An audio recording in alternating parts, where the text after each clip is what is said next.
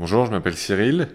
J'ai 30 ans, j'habite à Paris, je suis originaire du nord de la France, à côté de Lille. Et j'ai monté il y a 3 ans un reportage humaniste qui s'appelle 20 Questions to the World. À 18 ans, j'ai fait une prépa, une prépa HEC, qui a duré 3 ans chez moi. Chez certaines personnes, c'est 2 ans, chez moi, ça a été 3. Euh, j'ai choisi la prépa non pas par passion, sûrement par indécision et par euh, guidance familiale ma famille étant dans des métiers commerciaux ou financiers, ils m'ont fortement conseillé de faire une prépa en me disant qu'une école de commerce ensuite serait sûrement les études qui m'offriraient le plus de portes. Donc j'ai fait cette prépa HEC à Saint-Jean-de-Douai dans le Nord. J'ai intégré au bout de trois ans le SCP, une école de commerce à Paris. Là-bas, je suis entré à l'ESCP en disant que je voulais porter des sacs de riz en Afrique, ce qui n'est pas toujours euh, euh, ce à quoi on vous forme dans ce type d'école, mais en tout cas j'étais plein de plein d'idéaux. J'ai ensuite terminé le SCP avec un master en entrepreneuriat, qui était passionnant, et c'est là où j'ai commencé à monter en fait ma première entreprise, qui s'appelait Robin Food à l'époque, qui était une entreprise euh, qui luttait contre le gaspillage alimentaire. Je vais vite, mais notre, notre, idéal c'était d'avoir euh, récupéré tous les jours tous les invendus des supermarchés. En fait, tous les produits qui avaient encore 2-3 jours de durée de vie, mais qui étaient souvent sortis des rayons parce que euh, gage de fraîcheur, la peur du supermarché qui ait un produit périmé dans ses rayons et qu'ils aient des problèmes. Donc on récupérait tout ça, ainsi que beaucoup de fruits et légumes qui eux ne périment pas, mais qui parfois sont, une banane qui est un peu trop mûre. Euh, pareil, ça fait peur pour les supermarchés. Les premières opérations qu'on avait faites, c'était de cuisiner. On avait des supermarchés partenaires où on récupérait tous les matins des caddies de nourriture qui allaient être jetés. C'est incroyable tout ce qu'on récupère. Alors la difficulté, c'est qu'on ne peut pas du tout prévoir. Il y a des matins où vous avez euh, trois caisses de bananes, euh, euh, des plats préparés fleuris michon et des danettes, et il y a d'autres jours où vous avez des choses complètement différentes. Et en fait, on cuisinait tout ça, on transformait les produits pour faire des opérations de catering, pour des festivals, pour des événements. Ça marchait très bien, c'était un, très bon moyen au début de, se faire la main, de rentrer sur le secteur, de faire du chiffre d'affaires, de, voir comment les différents acteurs fonctionnaient entre eux. C'est à ce moment-là où moi j'ai quitté l'aventure, parce que je m'entendais plus avec mes associés. On avait des vraies divergences à la fois sur euh, le business model que sur l'aspect comportemental où on s'entendait pas très bien. Donc moi j'ai décidé de quitter l'aventure. Elles ont continué, aujourd'hui c'est un restaurant qui est à Paris qui s'appelle Simone Lemon. Euh, mais voilà, donc ça c'était ma première histoire. Ensuite, euh, quand j'ai quitté l'aventure en 2013, j'étais un peu perdu parce que je m'étais déjà lancé corps et âme dans Robin Food et pour moi c'était un projet de vie. toute ma vie j'allais lutter contre le gaspillage alimentaire. Et donc du jour au lendemain, j'ai pris la décision d'arrêter. J'ai cherché divers métiers, notamment dans la musique à ce moment-là, qui était un secteur qui m'attirait beaucoup, dans l'industrie musicale, disons. Je passais des entretiens chez Deezer, des entreprises de ce type-là. Et puis, en élargissant, j'ai repris contact avec mon ancien cabinet de conseil.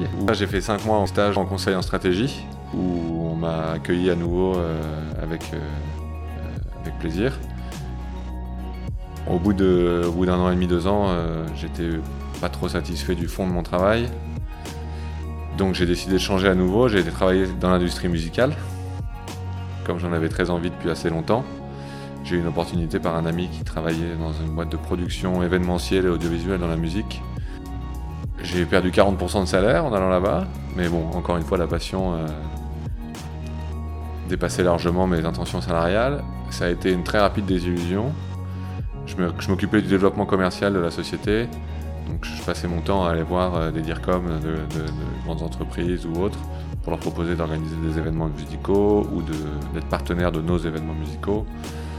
Et j'ai découvert un milieu qui m'a pas beaucoup attiré, euh, souvent un peu fade et parfois malhonnête quand on tombait sur les mauvaises personnes. Donc très vite je me suis dit bon bah il faut relancer un projet parce qu'en faisant le, le bilan de mes courtes expériences avant, c'était vraiment quand j'avais Robin Food que je m'amusais le plus. Ce côté, avoir des idées en permanence, tout tester hyper vite, euh, voir ce qui marche, voir ce qui marche pas, euh, choisir soi-même, vraiment, ne pas avoir de, gens à qui. Euh, ne, pas avoir de personnes qui doivent valider ses idées. Et très vite, mon envie, ça a été d'essayer de mieux comprendre le monde. J'étais frustré et inquiet de la compréhension du monde qui m'était offerte frustré dans le sens où, euh, quoi que je regarde, quoi que je lise, quoi que j'entende, euh, j'avais toujours l'impression qu'on essayait de me mettre quelque chose dans la tête. Les médias, bien sûr, qui nous, qui nous mitraille à longueur de journée d'images alarmantes, etc. Et même des bouquins, soit je lisais un bouquin capitaliste, soit je lisais un bouquin communiste, pour, pour être très très cliché évidemment. Mais dans tous les cas, on essayait de me mettre une théorie dans la tête et ça m'énervait parce que j'ai toujours voulu avoir une compréhension un peu objective des choses, justement sans influence. Je me disais, ça se trouve, je, vois ou j'ai une perception du monde qui est très restreinte par rapport à, à l'immensité des possibles. Et donc en liant tout ça, je me suis dit, bon bah mon objectif, ça va être essayer, essayer de, de mieux comprendre le monde. Et sur la base de ce que je viens de dire, le meilleur moyen, ça a été de d'aller poser des questions au monde, d'aller poser des questions aux gens en me disant que les personnes étaient la strate la plus fine d'analyse finalement.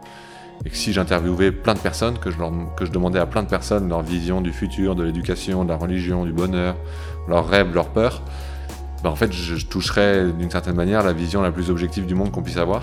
Donc euh, j'avais mon idée. Après, vous faire un business model.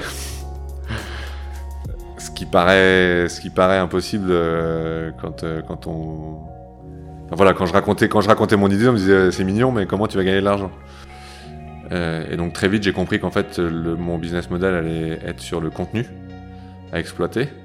Et donc j'ai été voir des marques en leur disant euh, bonjour, j'ai projet de partir pendant un an interviewer des centaines de personnes partout dans le monde, aux profils sociaux extrêmement variés. Évidemment, c'est euh, une composante clé du projet, c'est que pour comprendre le monde, il faut aussi sortir de son environnement social et donc dans chaque pays où j'allais, le but c'était d'interviewer du paysan au politique, en passant par des entrepreneurs, des retraités, des étudiants, euh, des femmes, des hommes, euh, tout type de profils sociaux. Et donc je disais ça aux entreprises, je vais rencontrer toutes ces personnes, leur poser des questions en vidéo. On pourrait faire des projets de contenu ensemble, ce qui a très bien pris. J'ai eu donc euh, quatre questions sur l'eau en partenariat avec Nestlé Waters, que j'ai posé à 400 personnes. Aujourd'hui, on a fait un grand nombre de contenus qu'on met sur une plateforme qui s'appelle 20questionsaboutwater.com. Vous pourrez tous les retrouver. J'ai fait un partenariat avec Birchbox, qui est une boîte de cosmétiques. On a ajouté une question sur la beauté, qui est selon vous, qu'est-ce qui rend une femme belle? J'ai posé ça à des femmes partout dans le monde. On a fait une vidéo qu'ils ont diffusée pour la journée de la femme. J'ai fait un partenariat avec PandaCraft, qui est une boîte qui travaille dans le secteur de l'éducation, qui fait des kits créatifs pour les enfants de 5 à 10 ans. Là, là, pour le coup, on avait un questionnaire entier spécial pour les enfants de 5 à 10 ans, adapté évidemment du questionnaire principal. Et on a fait des contenus avec des réponses d'enfants partout dans le monde, ce qui était passionnant. Ce projet a dès le début été un projet entrepreneurial avec une vision à long terme. Mais en fait, un peu à la manière de Robin Food, où euh, on savait qu'on était sur un bon créneau, mais juste qu'il fallait qu'on trouve notre business model et donc on n'avait pas trop d'idées de ce que ça allait devenir. Ben là, c'est pareil en fait. Je savais que le projet euh, avait beaucoup de sens, qui plaisait. La preuve, c'est que j'ai trouvé des partenaires hyper vite. Mais en revanche, je ne savais pas du tout où ça allait me mener. Et en fait, assez vite, au bout de, 50, 100 interviews, j'ai très vite compris que euh, il y, a quelque chose qui se dessinait dans l'analyse des réponses. Il y a des intuitions, en fait, quand on entend euh, plusieurs personnes aux profils sociaux, aux nationalités très différentes, dire soit exactement la même chose, soit avoir des réponses totalement opposées de se dire attendez, ce serait dingue de, pouvoir un peu euh, avoir des statistiques sur ce que les gens euh, disent. Et ça, merci mes années de consulting, euh, très vite j'ai référencé toutes les réponses dans une base de données. Mais aujourd'hui, on a des chiffres, on catégorise les réponses. Et donc, je peux vous dire par exemple que 69% des 800 personnes qu'on a interviewées jusqu'à aujourd'hui sont pessimistes quand on leur pose la question sur le futur. Et on a même poussé l'analyse plus loin. Euh, pour essayer d'aller chercher les raisons du pessimisme. Donc on a catégorisé les sujets desquels il parlait le plus dans cette réponse. Pour les gens qui sont pessimistes, à 53%, c'est parce qu'ils parlent de technologie. À 17%, je crois que c'est parce qu'ils parlent de guerre. Et à 14%, c'est parce qu'ils parlent d'écologie. Donc on voit en fait les principales raisons qui, euh, qui font craindre le futur à toutes les personnes qu'on a interviewées. Donc ça c'est passionnant d'une certaine manière, le fait qu'à euh, 70% on ait tous peur du futur et que ça soit tous parce qu'on a peur de la technologie, bah, ça, nous rend vachement humains et ça nous, rapproche plutôt que ça nous différencie. Et ça, ça, s'est retrouvé sur euh, plein d'autres questions, et notamment les questions propres à l'être humain, les rêves, les peurs, les besoins, euh, où tout le monde répondait plus ou moins la même chose. Je suis parti un peu pessimiste au début, justement, sur ma vision du monde, et je suis rentré hyper optimiste je suis rentré en me disant c'est génial, en fait on est tous les mêmes, il y, a, ce terreau qui est méga fertile. Euh, pour essayer de construire un truc beaucoup plus unifié, une sorte de communauté mondiale. Et en fait, c'est devenu notre raison d'être aujourd'hui, ce message qu'on essaie de diffuser, qu'on est beaucoup plus humain qu'on ne le croit. On en a fait, s'est fait porte-drapeau de, cette vision. Pas pour la beauté du geste, pas pour le plaisir, parce que euh, on se dit que dans un, dans un monde où les enjeux sont largement globalisés, il faut promouvoir un sentiment de communauté mondiale, un sentiment d'empathie humaine, se dire qu'on est beaucoup plus dans le, enfin se dire qu'on est un peu tous dans le même bateau ou en tout cas qu'on doit voguer dans la même direction. En plus de ça, aujourd'hui, on a des, pour la première fois, on a des, des problèmes qui sont mondiaux, c'est-à-dire qu'une action qui se passe euh, d'un côté du globe peut avoir des répercussions sur l'autre. Personne n'ignore que quand vous prenez votre voiture, euh, ça génère de la pollution qui, participe au réchauffement climatique et le réchauffement climatique, c'est pas vous qui le subissez, c'est sûrement plus euh, les paysans qui voient leurs conditions climatiques changer ou les gens qui vivent sur des îles où l'eau monte. Je caricaturise, mais en tout cas, c'est la première fois que l'action d'un pays ou d'une civilisation a des actions sur un autre pays ou sur une autre civilisation. On, se dit que c'est sûrement le bon moment pour essayer de promouvoir ce sentiment de communauté mondiale, de, se sentir un peu plus tous unis. Et, ça tombe bien, on a trouvé le terreau fertile qui est qu'en fait on est tous pareils. Quand je suis rentré de mon voyage à la fin 2017, j'avais deux objectifs principaux qui étaient de diffuser le message incroyable qui ressort des 500 premières interviews. Donc ce message qui est qu'on est beaucoup plus humain qu'on ne le croit. Et faire en sorte qu'on ne s'arrête jamais de poser ces questions. Parce que c'est pas avec mes 500 petites interviews que je peux prétendre avoir compris le monde. Donc je voulais qu'on continue à les poser, qu'on valide potentiellement certaines hypothèses ou qu'on découvre d'autres thématiques. Et donc je suis allé sur cette partie continuer à poser des questions, je suis allé dans mon ancienne école de commerce à l'ESCP, où je sais très bien que les jeunes en, année de césure euh, veulent souvent partir voyager six mois. Et donc je leur ai dit partez en voyage plutôt qu'en stage, et ça a très bien pris. Il y a, plein de jeunes candidats qui, ont frappé à notre porte. Et dès le début, je leur ai dit, euh, le, projet, le, but de 20 Questions to the World, c'est de, de mieux comprendre le monde, de poser des questions pour comprendre. Donc libre à vous d'adapter le projet si vous le souhaitez, vous n'êtes pas du tout obligé de reprendre mes 20 questions. Il y en a qui ont choisi de reprendre les 20 questions de base, qui disent bah moi je trouve tes questions elles sont très bien, donc je vais continuer à les poser. Et ça tombe bien, ça enrichit la base de données. et puis on va chercher d'autres pays, d'autres nationalités. Euh, et il y en a d'autres qui ont dit bah le premier qui a, fait un projet euh, particulier, ça a été Antoine qui a monté 20 Questions to Children. C'était euh, donc mi-2018, c'est un projet qui vit encore. Et lui, il a dit, moi je voudrais poser des questions à des enfants, à des enfants d'environ 10 ans, donc CM2. Et je pense pas être le mieux placé pour savoir quelles questions poser à des enfants de 10 ans. Donc je voudrais que ce soit euh, des enfants de 10 ans en France, dans des classes, qui me disent euh, quelles questions ils voudraient que j'aille poser à des enfants en Chine. Lui, il allait voyager en Chine. Et donc en fait, il a, trouvé un partenaire qui, sont les éditions Nathan. Et il a créé comme ça un échange interculturel entre des écoles françaises et chinoises. Et aujourd'hui, le projet s'est largement développé puisque c'est en train de devenir une méthode pédagogique mondiale le but de tout ça étant de promouvoir dès le plus jeune âge les messages, disons l'ouverture aux autres, euh, pourquoi poser des questions, pourquoi s'intéresser à ce qui se passe dans le monde, etc. Donc ça, voilà, là, là, on est, on est dans l'exemple le plus abouti d'un projet qui, euh, qui, euh, qui, a vachement grandi et qui se développe. D'autres types de projets, en effet, on a 20 Questions to Women, 20 Questions to the Sustainable World, 20 Questions to Nomads. Il y a plein de, branches comme ça qui se sont créées. Enfin bref, euh, il y a autant de projets que de personnes, c'est passionnant. Et encore une fois, c'est un projet humain qui doit vivre par les humains. Moi, j'ai jamais prétendu avoir euh, la clé ou en tout cas avoir le, format final de ce projet. Donc, euh, je suis très content de laisser les, groupes très libres. On verra bien ce qui se passe, mais ça, revient en fait à, votre question qui était comment on envisage le futur, comment on se développe. Bah, c'est un peu ça en fait, c'est que je prédis pas trop ce qui va se passer. On est conscient d'avoir un bel objet entre les mains, on fait tout ce qu'on peut pour euh, essayer de trouver la bonne direction, mais je veux pas marque-bouter dans une, dans une direction que j'aurais prédéterminée trois ans à l'avance en me disant c'est là que je veux être. Je préfère me laisser guider en me disant que l'intuition nous guidera euh, vers les bons endroits. Quand je suis rentré fin 2017, j'avais ces deux objectifs qui étaient d'une part de diffuser le message d'humanité qui ressort des 500 premières interviews, et d'autre part qu'on continue à poser les questions. Continue à poser les questions, c'est toutes les équipes diffuser le message, pour faire passer ce type de message, il faut, il faut avoir des, idées un peu créatives pour sortir du lot. Un exemple parfait d'idée qui représente le type d'action qu'on veut mener dans le futur. C'est un camion qu'on est en train de développer avec une bande vidéo à l'intérieur. Euh, il y a un livre que je viens de terminer d'écrire qui sort en novembre aux éditions Alizio, qui est beaucoup plus euh, un essai ou une tentative justement de compréhension du monde et de l'être humain sur la base de tous nos entretiens qu'un récit de voyage. Il y a un peu de récit de voyage pour mettre dans l'ambiance, mais le but c'est vraiment de, encore une fois, de promouvoir ce message d'humanité qui ressort de notre reportage. De plus en plus, on fait des opérations aussi dans l'espace public. On a des ces questions en fait qui ont été posées par tout le monde. On s'en sert beaucoup et on les met aussi sur des affiches. Sur une, grande affiche, euh, on met euh, un petit, le, portrait d'une personne au milieu, en dessous sa question. On met ça sur un chevalet qu'on met dans les espaces publics et euh, n'importe qui qui passe peut venir écrire sa réponse. Mon entourage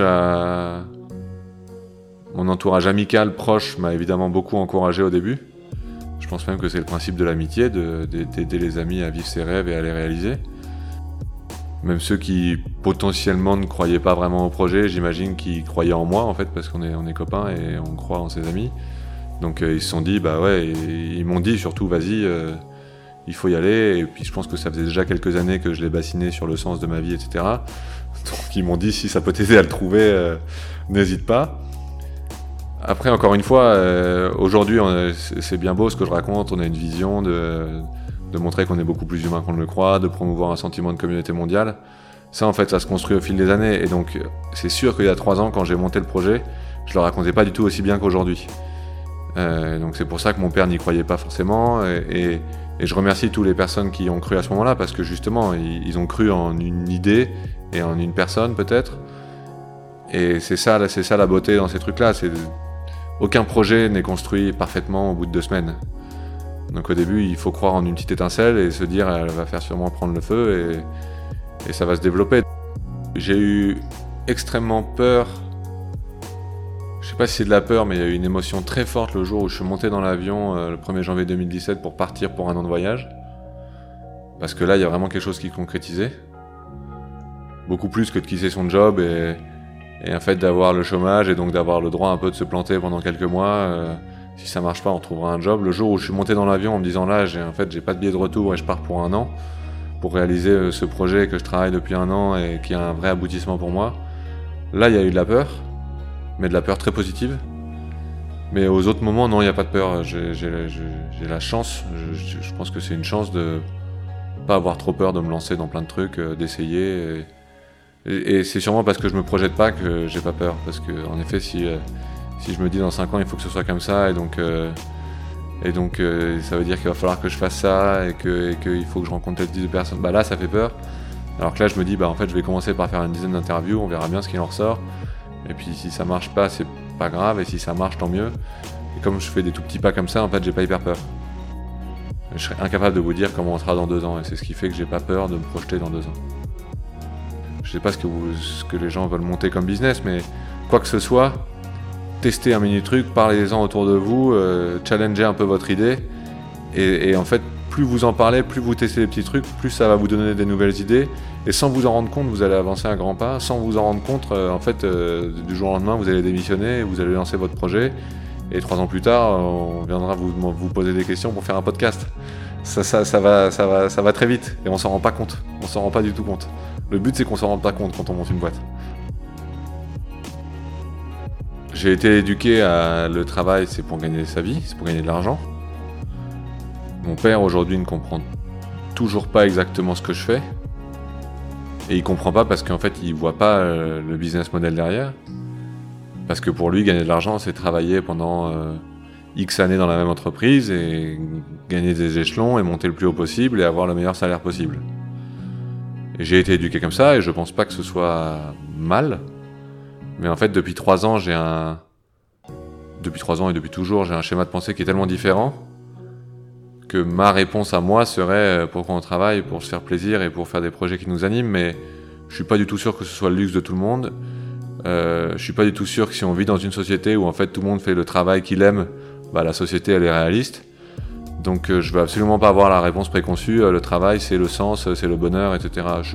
si on trouve le sens ailleurs, ça compense, je pense largement, le fait d'avoir un travail qui peut être sans grand intérêt. je pense que c'est un fait de génération aussi, le fait que euh, je suis assez sensible aux problématiques du développement durable, aux problématiques, euh, je vais dire des banalités, mais de la faim dans le monde, aux problématiques de la misère, de la pauvreté. Et, je suis tellement assailli de contenu et d'images de, toutes les catastrophes qui se passent dans le monde à longueur de journée. C'est pour ça que je dis que c'est un fait génération, c'est qu'on n'avait pas du tout tant d'images similaires il y a 10 ans, il y a 15 ans, il y a encore moins il y a 50 ans que j'ai envie de faire quelque chose pour ça. Et faire quelque chose pour ça, euh, c'est pas en donnant 100 euh, euros par mois à la Croix-Rouge. En tout cas, j'ai envie que ça soit plus opérationnel. Donc j'ai toujours eu envie que mon travail soit au service d'une de ces causes-là. Euh, et donc j'arrive pas à me contenter d'un métier qui soit simplement alimentaire. Mais ça n'empêche que je comprends tout à fait des personnes qui arrivent à s'en contenter. J'ai plein de copains qui font du conseil en stratégie, qui font de la finance et qui vont très bien, qui sont très heureux. Donc je ne considère pas que ce soit euh, mal. Pour tous les gens qui, qui ont peur de ne pas être à leur place ou qui veulent donner du sens à leur vie, encore une fois, euh, tester plein de petits trucs. C'est tellement facile aujourd'hui d'être bénévole pour une asso ou de ou d'aller discuter, d'aller prendre un café avec quelqu'un qui bosse dans un secteur qui potentiellement vous, pourrait vous intéresser, que, euh, que c'est ça qu'il faut faire en fait. Il faut essayer, il faut essayer d'aller comprendre, euh, être en permanence dans une démarche active, plutôt que de, de, se morfondre en se disant la vie n'a pas de sens ou ma vie n'a pas de sens ou je sais pas si ce que je fais c'est bien. Il faut passer dans le. Il y a un déclic en fait, et ça moi je m'en souviens très bien, c'est quand j'étais en conseil, il y a un moment où ça faisait plusieurs mois que j'étais sur une même mission qui était franchement pas marrante. Et il y a un moment où j'étais moi-même devenu pas très marrant et mes colocs me l'avaient dit.